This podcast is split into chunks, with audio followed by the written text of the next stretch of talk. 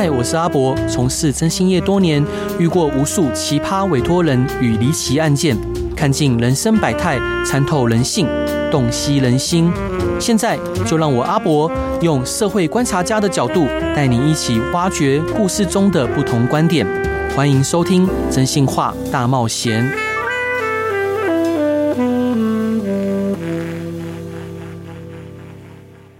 Hello，各位亲爱的听众朋友，大家晚上好，欢迎回到飞碟电台，收听由我真心是阿仔主持的《真心话大冒险》。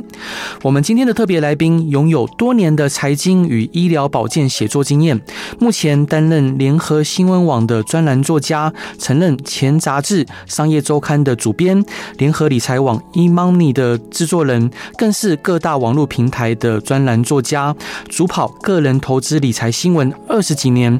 今天他带来他的新。作安养信托实力篇，带我们揭开安养信托的神秘面纱。让我们热烈欢迎李雪文老师，老师欢迎您。嗯，阿婆好，还有各位听众，大家好。老师可以请您介绍一下这本书，它可以给我们带来什么样的知识跟见解呢？呃，其实这这本书是呃，我上一本书，我我上一本其实也有写这个安养信托，是那上一本其实是是比较属于 A B C 的，就是跟信安养信托有关 A B C 的一些基本常识的介绍。对，那呃这一本呢，因为呃上一本出来之后，很多人就会问说。呃，你跟我讲了，介绍了很多信托方面的一些优点啊，或者或者是一些业务，可是到底要怎么做？对，所以这一本主要就是延续上一本，然后呃，等于是。提供给就是对此有兴趣的一些民众，他们可以按照这个书里头的一些步骤，然后一步一步的根据他的需求，然后去规划怎怎么来做这样一个安养信托。是老师，那请教您，就是呃，什么样的人会有安养信托的需求呢？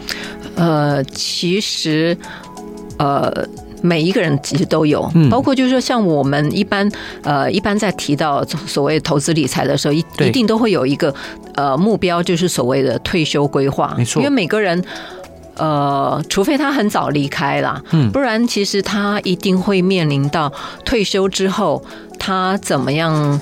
呃，因为因为你知道退休后就是没有工作嘛，没错。那没有工作，可是你有很多的开销，嗯，那你就必须在你还有工作的时候，你要赶快去存这样子的一个呃，这个退休之后的这个生活费，或者是因为随着年龄越来越大，这个一些相关的医疗保健的一些费用，嗯哼。那呃，其实安养信托也是一样，对我个人是认为说，安养信托跟呃所谓的退休规划其实是可以把它绑在一起的，是。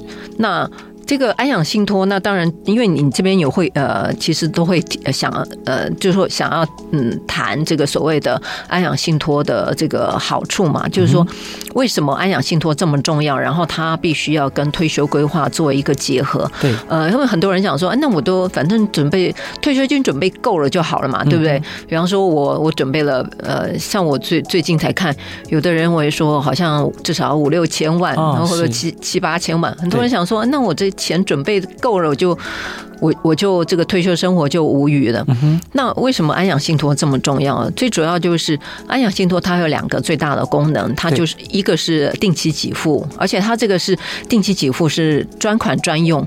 呃，因为你当你 当你必须呃，当你把这个钱就是交付给这个受托人或呃或者受受托的银行去的时候，你必须要跟他签一个契约。那这个契约就会呃就会设定说。说哈，比方说你每个月你需要，比方说五万块的退休金当生活费，嗯、那这个退退休金那是汇到哪一个户头？然后你是因为什么名目？比方说他每个月就会有五万块钱，那到时候如果你觉得说，哎，我今天想这个从里面多拿一点钱，比方说拿个一百万拿来做投资股票，对不对？嗯、对不起，如果说你当初签的约没有包括这个投资的费用，他是不会让你。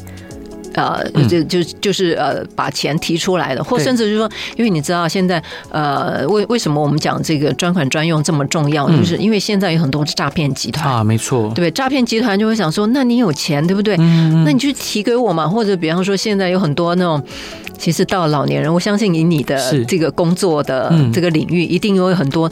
到老年了之后，还会有所谓的什么第二春、第三春。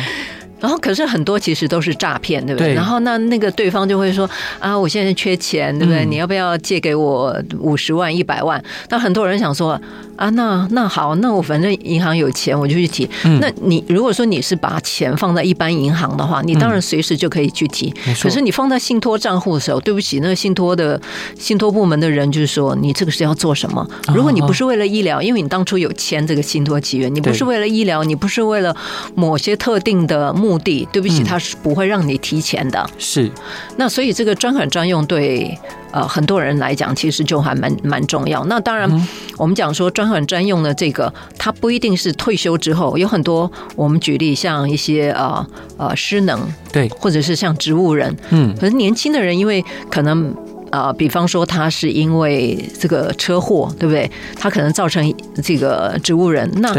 他也需要这个定期的一些，不包括就是说，如果他住在这个这个照护的机构，他也需要每每个月定期的一些给付给他。对，所以其实他不见得是对于呃呃老年人才需要。那我们刚刚讲说，除了定期给付、专款专用这个这个功能之外，还有一个就是资产保全嘛。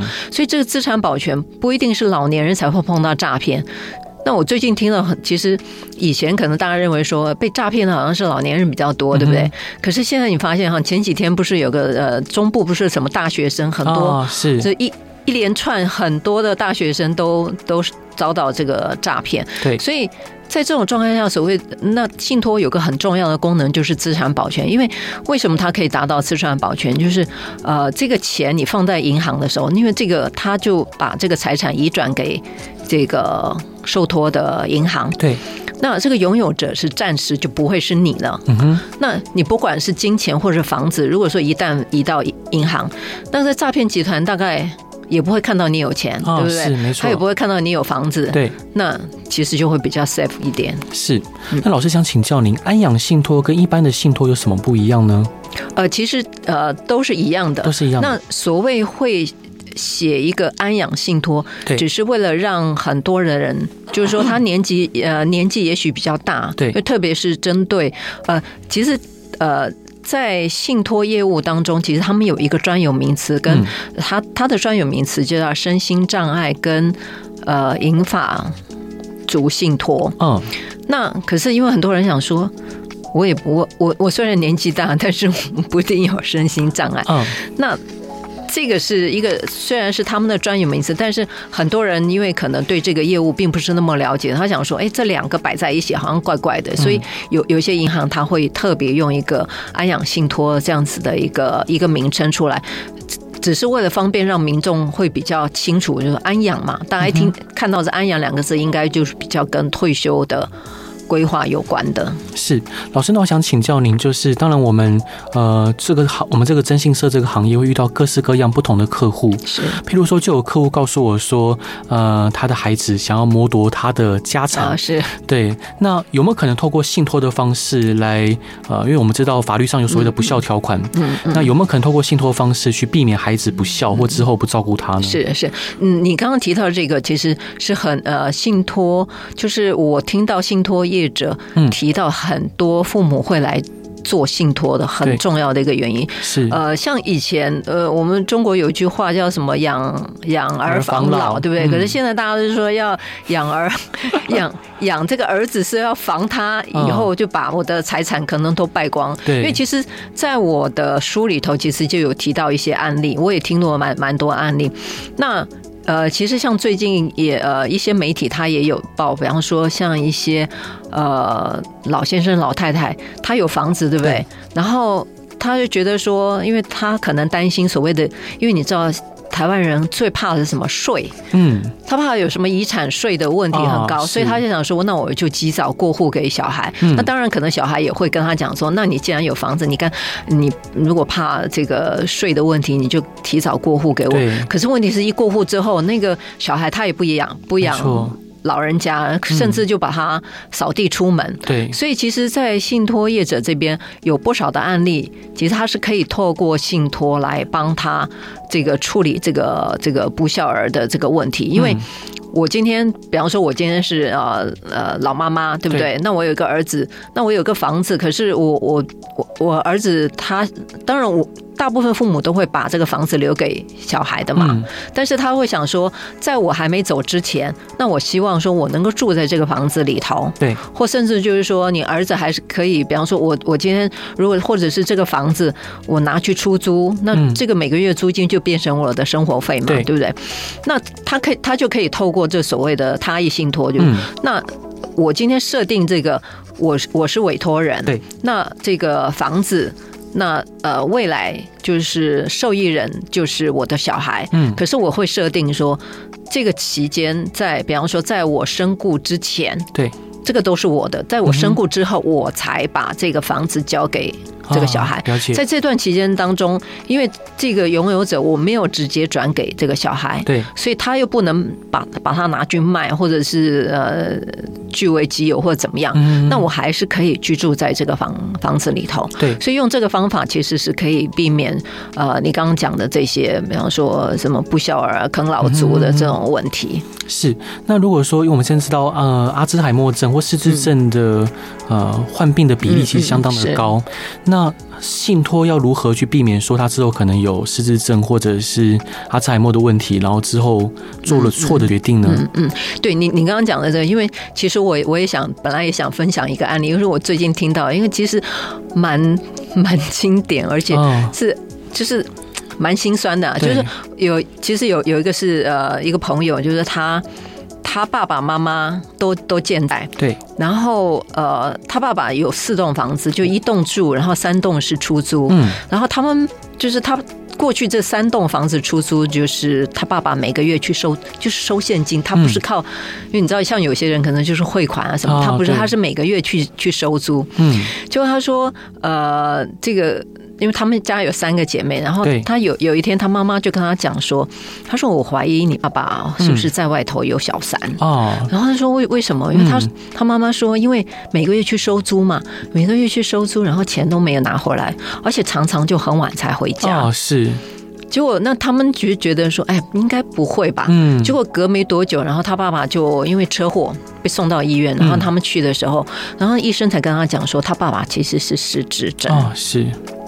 那你因为你知道失智症其实它潜伏的时间很长，没错，初期看不出来，初期看不出来，而且它时好时坏，对，所以他后来他们再去调那个就是那个监视器的那个录影带，就发现说他爸爸每个月真的是有去收收租，对，只是他他被一个年轻人给盯上了，哦，然后就等于说他收了房，那年轻人知道说他。每个月什么时候会去收房租？嗯，然后收了之后，然后大概就用不晓得什么样的话术，然后就把钱给骗走了。啊，好恶劣！所以，所以你想说，其实这个案例就跟你刚刚提到的那个其实很能，因为呃，失智症因为它是它最大的风险因子，其实就是呃年龄，就是你年龄越大，其实你罹患这个失智症的这个风险是越高的。没错。可是我们刚刚讲的就是失智症的这个潜伏期是非常长，而且中间时好时坏。对。那我们刚刚讲的这个案例，就是他家人从来没有觉得他爸爸是智，因为平很正常，对，没有任何没有任何异样的状况，所以那只是说他爸爸是呃。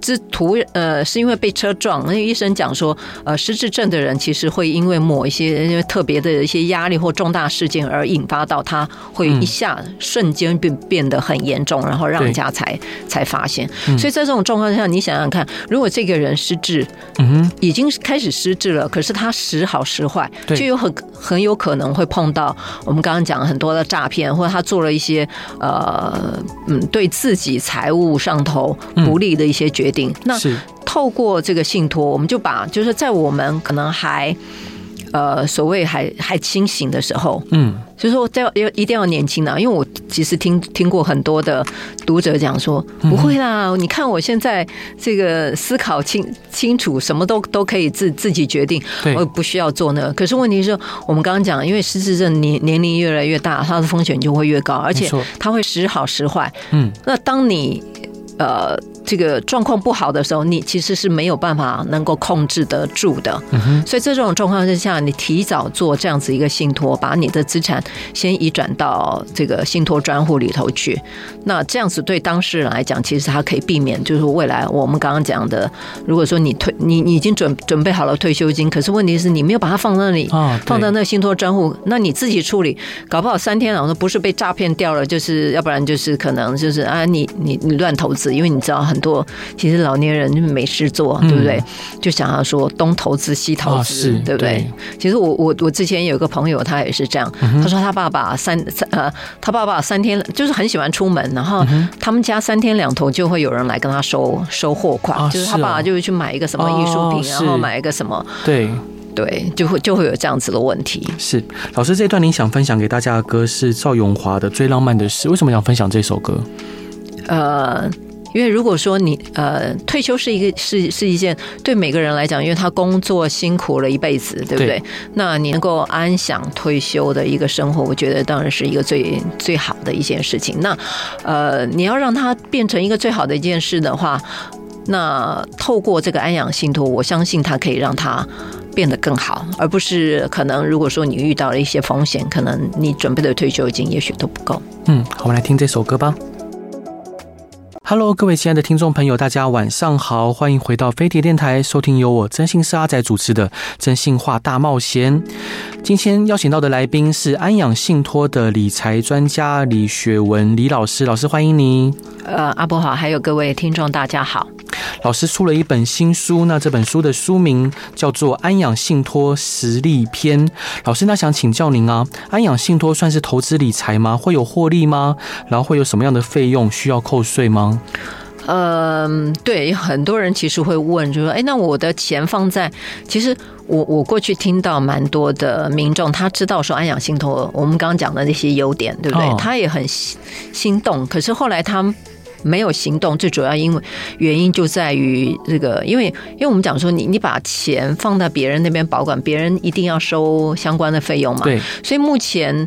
呃，以受托银行这边来讲的话，大概有收三个费用，哦、一个就是开办费，开办就是你今天，呃，比方说我今天是如果是用这个知识化契约，那当然可能就会比比较简单，而且费用可能大概一两千块、两三千块，大家就可以解决。嗯、但是如果说可能比较复杂，如果你要修约，它的呃可能比较克制化的，可能就要好几万，甚至如果说是很复杂的那种，对、嗯，就或者是呃。呃，你今天资产很多元的，嗯、那那那个可能就是十几万的这种起跳，这样。嗯、对，那这是开办费。那另外就是信托管理费，信托管理费，我个人比较呃呃，用用一个比喻，就比较像银行，你你就很多过去其实有很多人把那个什么。金饰银饰啊，什么放在银行的保管箱，其实它比较，它就是类似像那样子收保管的费用，嗯，所以它就叫信托管理费。对，那它就是按所谓的每个月呃一定的比例，那这个比例是按照你所托资产的一定呃，比方说你今天是一千万，对，那一千万目前如果说是制式化的契约比较简单的话，差不多是千分之二到千分之五左右。对，那当然。不一样。如果说你今天是呃克制化的，可能它就会比较高一些。嗯，所以它是按你的资产规模的一定比例去收。对，然后再来是修约费，因为。信托它是一个合约，对，所以你刚刚签，那很多人想说，那我签了之后是不是不能改？不是，是可以改的。嗯、你随时你就觉得说，哎，我今天还想，我我可可能还想加一个啊给付的项目，或者是说我可能还想，呃，有有部分，比方说我我虽然是自己用，我可能还有部分的其实是可以，比方说给呃我的小孩或者什么的，所以那个。契约其实可以去修改的，所以修改的时候它会有一个一个费用。嗯，所以呃，我们刚刚讲的是只有信托管理费，它是每个月收的，其他的都是单次。嗯、是。那很多人就是他觉得信托是一个好的一个业务，嗯，可是他不愿意做，他就觉得哎，这个有费用，对不对？那、嗯、我钱放在银行里头，比方说存定存，对，定存的话还有定存利息嘛。嗯。那很多人就觉得啊，我居然。钱放在银行的信托部门，然后我还要给他信托管理费，很多人就不愿意做。那我我会特别就是根据这个来来跟一般读者讲说。一般听众讲的，嗯，呃，因为像这种你钱放在银行，银行帮你托管，就跟我们刚刚讲的说保银行保管箱的概念一样嘛。嗯、你钱放在银行，或者是你的金饰放在银行，你是不是还是要给他一点费用？嗯、因为他帮你保保管。对，这个还有一些账务啊，这些他是每个月都要做，因为他要寄给你。比方说，呃，你这个钱，比方说他已经开始每个月给给付了，那给付到这里，他都给付到哪里？然后还还剩下多少钱？因为这个账账单每个月都都。是还会记得。那除此之外，呃，对于民众来讲，很多人就会关心说：那如果说，呃，我还要缴这个信托管理费的话，那你是不是呃，这个信托可以帮我做投资呢？嗯、其实信托你不能把它当做一个投资工具，因为它其实只是一个账户。对、哦，那只是这个账户。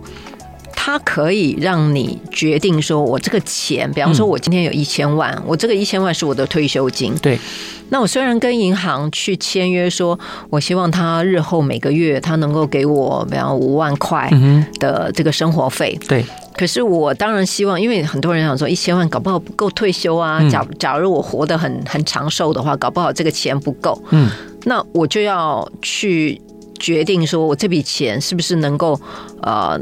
透过一些投资的方式去呃赚更多的这个获利，然后能够让我这样，假如我可能活得越久的话，我可能可以领得越多。那所以在这个部分，呃，信托的专户里面的钱，你可以。摆在那种最低的，比方说活存或定存，嗯、是，那你也可以去做投资。但是目前大部分的银行的这个信托契约都是你自己要决定。比方说，我这个钱虽然我我想要投资，让它能够再涨钱，让钱长大嘛。对。在这种状况之下，那可能银行就会要求呃委托人自己下决定。比方说，你要投资什么基金，你要投资什么股票？嗯、对。那只要银行这个家银行它有就是有上架的这些商品，其实你都是可以投资的。嗯、但是这个决定要你自己来决定，决定嗯、所以不能把它当做一个投资工具。但是这个信托账户其实是里面的资金是其可以去做一些投资运用的，但是决定权还是要在委托人自己。嗯哼，那老师想请教您，就安阳信托既然以冠以安阳两个字，那很多呃长者他们最担心的是会不会有风险呢？呃，对，这一定会。就像我们刚刚讲，就是说为为什么很多人会提到投资？对，呃，就是他可能准备的这个退休金没有那么多。那如果说你定期这样提领的话，如果他一旦长寿，就活得很久的话，可能他会他会不够，所以这个会提早用完是一一大风险嘛。第二个就是说，呃，其实我觉得呃，一般民众呃。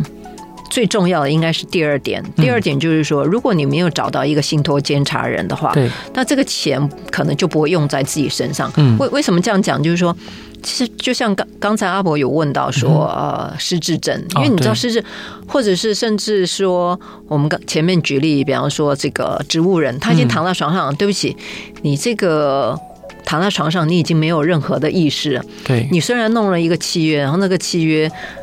比方说，他是每个月汇钱到你的这个信托专户，嗯、呃，比方说到到这个这个当事人的这个银行账户里头去，然后当事人自己再去提钱嘛，嗯、对不对？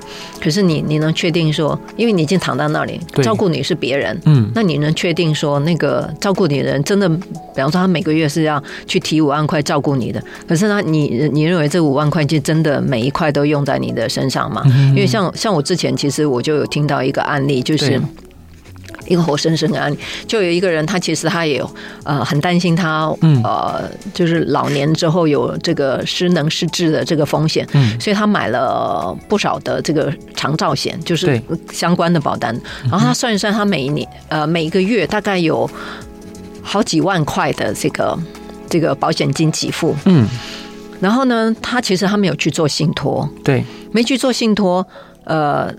他后来就真的好像呃，好像是失能吧，就是变变成像植物人那样子。是，你知道他的子女呢？他每个子女反反正他他就去请领保险金啊，保险金反正保险公司他就按月反正汇到这个人的户头里。没错。然后他的子女就拿那个，我我印象中好像十万块，拿了十万块呢，就帮他用两万多块请了一个外劳，就照顾他就好了。对。啊，十万块减掉那两万多块，还有七万七万多，对不对？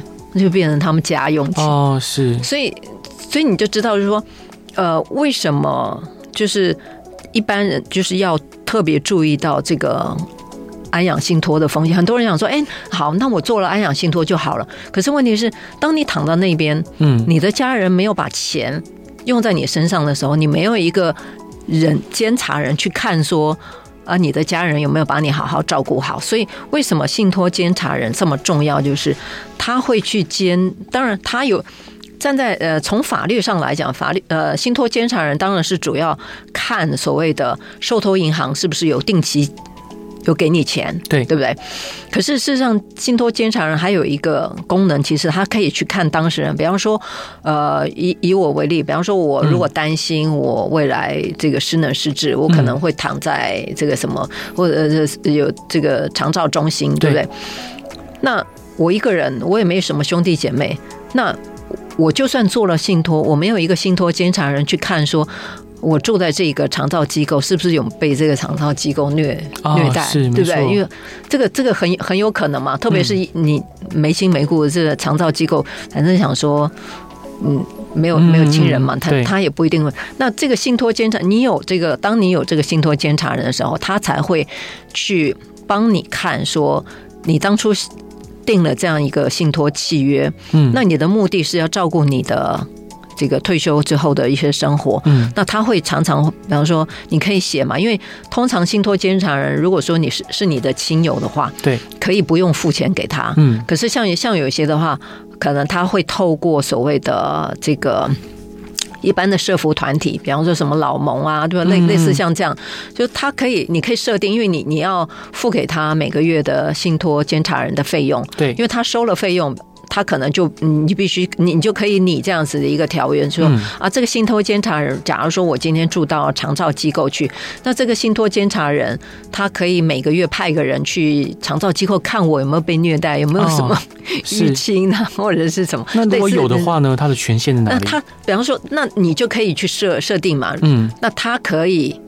呃，比方说转借到其他的，嗯这个长照机构去，是，所以这个就是在你这个就是在你拟定契约，你能不能够设设设想的非常周延？如果你能够设想的很周延的话，那这个就会影响到你你当初呃，我虽然有这个需要，我有这个目的想法，嗯，那我去成立这样一个信托，对，可是如果。成立了信托之后，这个信托不能够实实在在的完成我的目目标的时候，就会产生你刚刚说的这些风险嘛？对，所以除了说这个钱不够用之外，那这个钱能不能够实实在在的呃用在我个人的身上？嗯，那这个信托监察人，还有包括我们刚刚讲的所谓的契约，你你设定的这个方式，对，呃，我我再举个例，比方说你刚刚前面有提到这个投资理财嘛？对，那。可能以我为例，如果说我今天突然已经开始，如果说我我今天退休之后，我思考还还还很清楚，嗯，那我可以下指示说我要买什么什么基金，对不对？对。可是如果说我今天已经是植物人躺在那边啊，是，那那银行他不会帮你负责那个。那个投资理财的这这一块，那都是要我下下指示，那、嗯、那怎么办？下指示没人下指示，那银行就不做，那你这个钱可能就没办法付到我这边，或者比方说可能不够用，或者是我没办法做呃我想要做的一些投资理财的运用，所以这个其实都是一连串的一个对呃民众他在做这样子的一个安养信托的时候是一些风险，那这这些环节都是必须要特别注意的，是。老师，那想请教您，就安养信托又分很多种类，可以灵活运用。嗯、那现在目前最夯的以房养老型的安养安养信托，可以请老师介绍吗？呃，其实我我可能会比较不是单谈以房养老，嗯、因为因为你知道，呃，我我记得我们台湾的自住住宅的比例好像高达八成五还是九成，对，蛮蛮高的。等于就是说很多人都有都有一栋房子，那一栋房子呃，在退休安养就是养老的时候，他就可能有不同的处理方式。对，那有的可能是呃，举例来讲。比方说，像我以以我父母来讲，我父母我们家老家是高雄，在高雄市，然后是那个五楼的顶楼，嗯，就是五五楼，但是没有电梯，对。那结果后来我是把他们拿拉到台，因为你知道，对老年人就是年纪大了，他不可能爬楼梯嘛。对。那虽然他们其实到现在都还就是身体还很好，嗯，可是爬楼梯对他们对老年人来讲，其实是是很伤膝盖的。对。所以后来我们是决定把他，嗯，就是带到台北来，就他们现在是住在老人公公寓里头。对。那那个房子，那高雄的房子不能住嘛？嗯。那对于这样子的人，很多就是他有一栋房子，那你就要看。我今天退休，那这个房子能不能符合我退休的目的？像我们刚刚讲的这个例例子，那这个房子不能够符合我，那可能要不然就是卖，要不然是出租，对，对不对？要不然就是以房养老嘛，对，对不对？可是以房养老通常呃银行会做的话，呃，第一个就是它必须是因为银行都是啊、呃，就是将。呃，就是从利益的角角度打算，所以你不是蛋黄区，就是大都会区的蛋黄区，它通常的大家都不会成所。嗯，那第二个条件就是你要当事人要住的，就是呃房屋拥有人要住在那个房子里头。那因为他们不能住嘛，那他们现在不住在那里，又不适合住，所以那你就剩下两条，要不然就是你把它卖掉，嗯，对不对？卖掉，呃，你就有一笔。一大笔现金可以做你的退休金，要不然就是呃，所谓现在其实还有流行另外一种所谓的留房养老，就是我把这个房子，因为我不能我不能住嘛，但是我可以租给别人，对不对？对。那租那个租金就当我的每个月的退休金。嗯、那这个就就有两个方式。那所以不管是你一呃一个栋房子拿去卖掉，或者是说呃留房养老，我把它出租，嗯、我另外去找地方住，或甚至就是啊。呃呃，你刚刚提到这个以房养老，对，那通常因为它都有笔现金出来，那这个现现金，我们刚刚讲的说，信托对年龄大的人的好处就是，第一个专款专用它，它它不会被被被可能。挪用到别的地方，然后它可以资产保全嘛？所以这两呃这三个业务，其实你都可以跟信托去做结合。嗯、那所以它不是只有单纯以以呃，就是说以房养老，因为它也是银行逆逆向贷款，就是它以每个月它。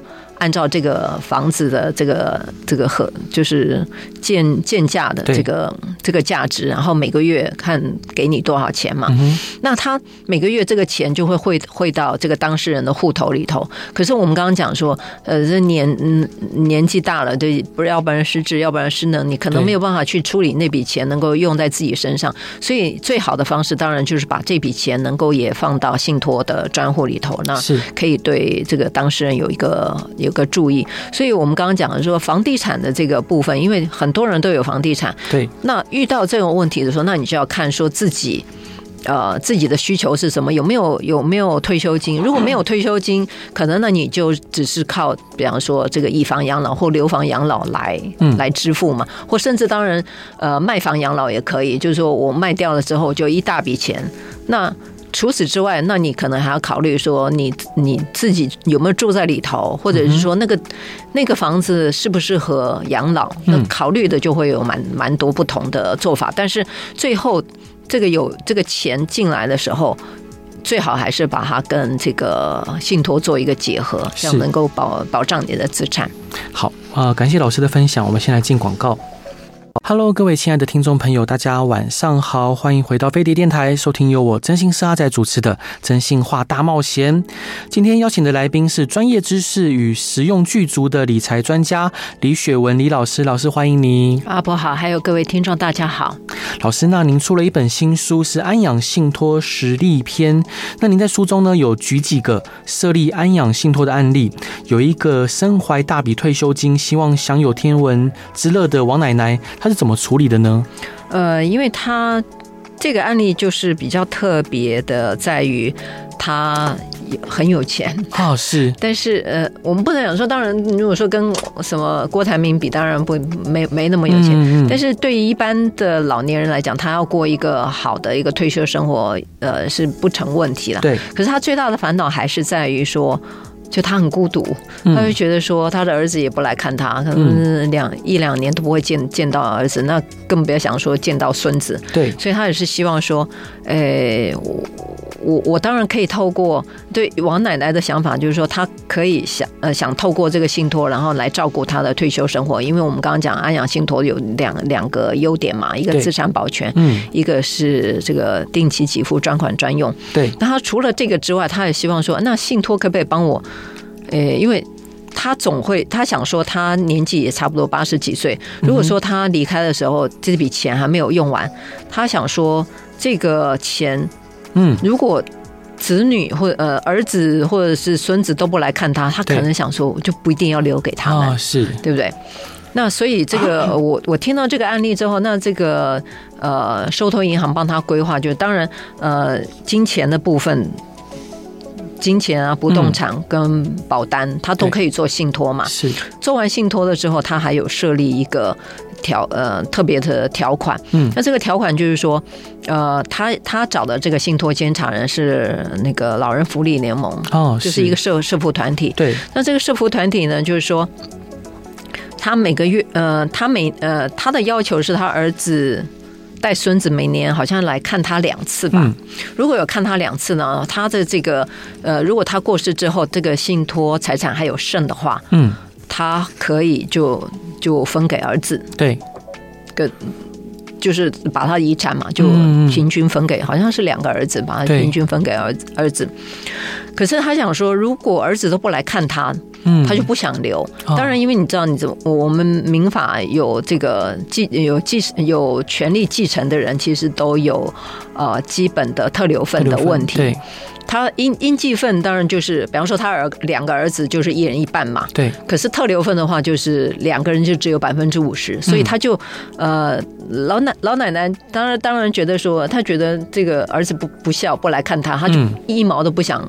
不想给，可是问题是我们我们现在就是民法当中，包括你信托契约，其实也不能够违反这个民法的这个相关规定。嗯，所以在这种状况之下，其实就跟他讲说，呃，你可以，嗯，就是说，那剩下百分之五十，你可以捐给，就是你想要捐捐给公益团体，你就捐。但是，呃，那另外百分之。五十，这两个儿子他的特留份的这个部分，他你你是不不可能不给嘛？对，那就这个受托银行就帮这个王奶奶做这样子一个规划。嗯那呃，由这个信托监察人每年就是要要确定说这个儿子有来看两次，对不对？然后有有的话，那这个未来。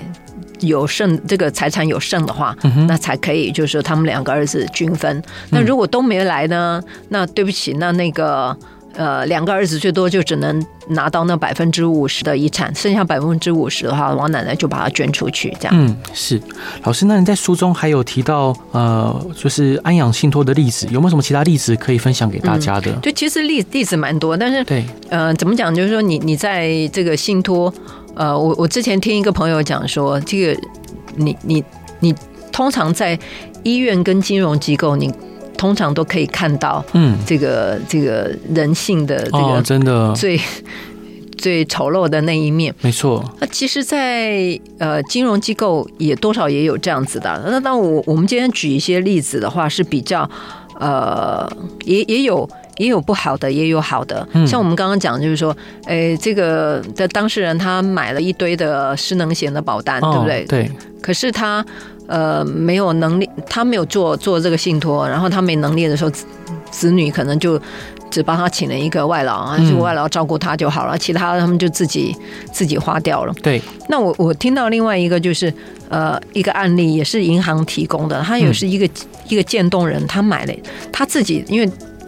知道他家里有这个这个基因，所以他很早就买了保单。嗯、对，那到他呃之后，到中年之后有有发病。嗯，那发病之后，那因为这个这个保险公司就会就会理理赔嘛，嗯，然后每个月都有定期的一些钱，嗯，呃，据了解好像是一个月给他十二万，哦，就是因为不同的保单大概给他十二万，那他就用这个十二万，他也请了一个外外劳来照顾他，嗯，然后。但是这笔钱，这十二万，说实在，就是他把这个家中的经济大权其实都是托给他先生，嗯，所以呃每个月的这个钱都是他先生去领啊，然后他要买什么，那他需要什么东西，所以这个十二万其实对一个人来讲，嗯，其实蛮真的蛮蛮好用的，对。然后有有一天他说。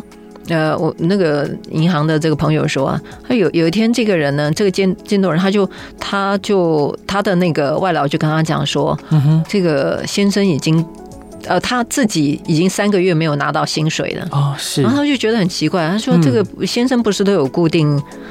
都有都有给你薪水，他说已经没有，他说现在最近都没有看他回回家了，这样。嗯嗯。他后来才发现说，因为他先生去做投资哦，然后把那个钱都赔掉了。哇，是。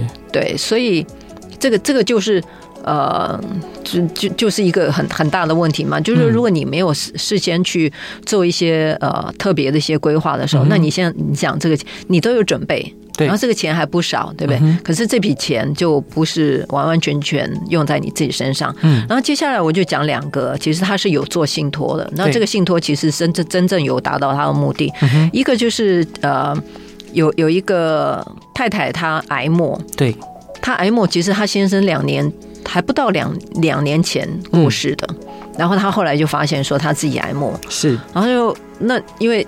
那这样子的话，他的两个小孩就等于就是父母双亡嘛。嗯，而且那时候还小。嗯，那这个案例就是说，这个太太他们家就只有一栋房，呃呃，一当然有自己住的，还有一栋就是嗯出租的商业的，就是给人家就是呃开店的。嗯，那那个有固定的租租金，那个租金收入还不错。对。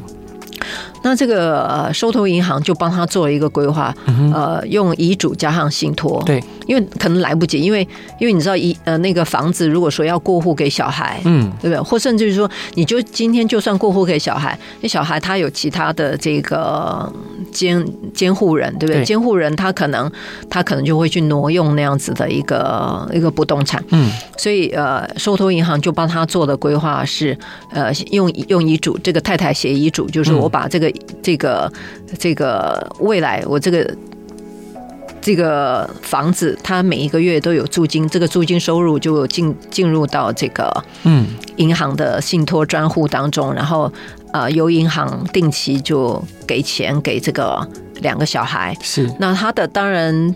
呃，这个妈妈，这个太太有有妹妹，妹妹可以就是说照顾这个两个小孩。嗯、那如果说她有一些，比方说呃念书啊，她有一些要是学费啊或什么的话，她可以从这个就是他提供这个单据，嗯，然后去帮他呃去银行申请，是，然后来来给付。那这个这个房子呢，它有这个租。这个租金收入就进进入到这个信托专户。嗯，那透过这种方式，然后可以照顾这两个小孩，就是一一直到长大嘛。所以这样子的一个规划，对于你看，对于一个癌末的太太来讲，她一定会很很担心，说啊自己都不在了，他先生也早早就走了，对不对？是。那这种状况之下，他呃透过这样的信托的方式来照顾他的这个两个小孩，因为如果说他今天钱是托给。他呃，其他的亲人，可能我们想就是说，因为我们刚刚讲这个信托有所谓的专款专用嘛，对，那你其如果说你其他的人来，你不是相同的名目，或者是呃其他的人他把这个钱可能他拿拿走了，嗯，对不对？他不一定用在这个小孩身上，没有人知道。可是你进入到这个信托专户，那银行它固定，比方说它就是汇钱到到谁谁的地方。到这个小孩的身上或者怎么样，那当然你还会设定一个信托监察人去去呃固定去看这个，哎，这个小孩是不是这个钱是不是真的用在小孩身上？那透过这样一个方式，可以让这个家庭的这个这个呃两个没有父亲父母的小孩就能够还继续成长嘛？嗯、那还有一个案例，其实他他是比较是呃隔代的，那隔代就是说，听说这个是一个大学的校长，嗯。然后夫夫妻，因为他们钱还蛮有钱的，是。那他是呃用每，因为现在赠与税是一、嗯、呃每人每年两百四十四万嘛，他是透过这种方式，夫妻都每年送。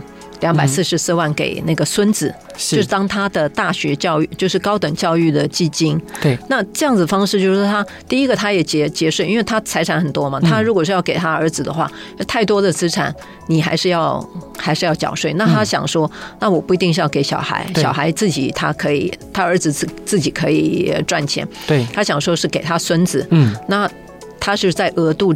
额度当中两百四十四万额度当中，然后他去要求银行说，你去每个月，比方说，然后每每天帮我买，比方说哈，举例，比方零零五零，那就这样，因为它里面它可以做投资，那投资生利，那你这个呃孙子的这个高等教育基金就会越来越多，是，那是比较充足。那透过这种方式，那儿子他也不。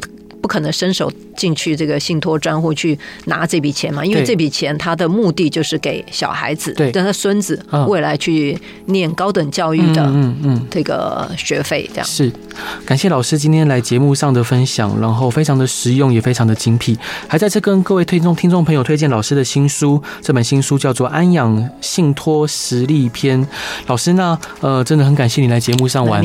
那各位朋友，如果说有任何疑难杂症或遇到任何的问题，都欢迎来到真心是阿宅的粉丝团与我分享。